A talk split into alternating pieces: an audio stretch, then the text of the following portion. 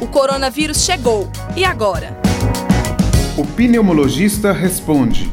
Meu nome é professor Paulo César Correia, eu sou pneumologista, sou membro de cinco comissões da Sociedade Brasileira de Pneumologia e Tisiologia e estarei fornecendo algumas informações relevantes sobre a atual situação do coronavírus no Brasil. A Itália tem chamado a atenção do mundo inteiro em razão dos casos confirmados e, lamentavelmente, do alto índice do número de mortes.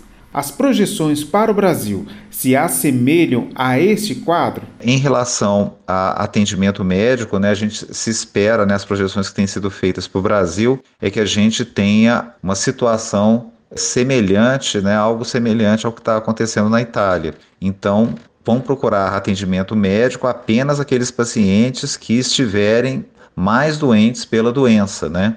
Então, né, os pacientes que têm sensação de mal-estar intenso, né, com sensação de tontura, de desfalecimento, que vão desmaiar, ou mesmo aqueles pacientes que estiverem com bastante falta de ar, com aumento da frequência respiratória, com os dedos arroxeados, né, que nós médicos chamamos de cianose, né? Então, esses pacientes que têm diminuição da oxigenação, né, existe um aparelho né, que os médicos utilizam no pronto-socorro, que é o oxímetro, os pacientes com diminuição da oximetria, eles deverão no mínimo ficar em observação, sendo que existem muitas eh, doenças respiratórias graves que o paciente necessita de intubação e ventilação mecânica. Para a população, a pessoa que tem nenhum sintoma ou poucos sintomas fica em casa, né, e com aquela nota de cuidado tenha cuidado porque você pode estar óligo sintomático, né, e pode estar disseminando o vírus. Então, cuidado com, né, se você tiver um idoso em casa, mantenha aqueles distanciamento de dois metros. Então, cuidado também com as superfícies, com lavagem de mãos e tudo mais. A pessoa com sintomas para sair de casa, ela deverá usar a máscara, né? Se ela precisar sair, ela deve usar a máscara.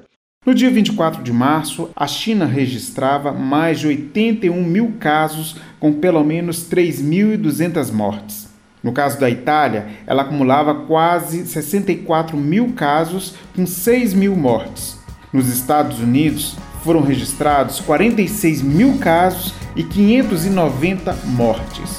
Os dados são disponibilizados pela BBC Brasil. Compartilhe esta ideia com seus amigos e familiares. Comitê de Enfrentamento ao Coronavírus da Universidade Federal de Ouro Preto.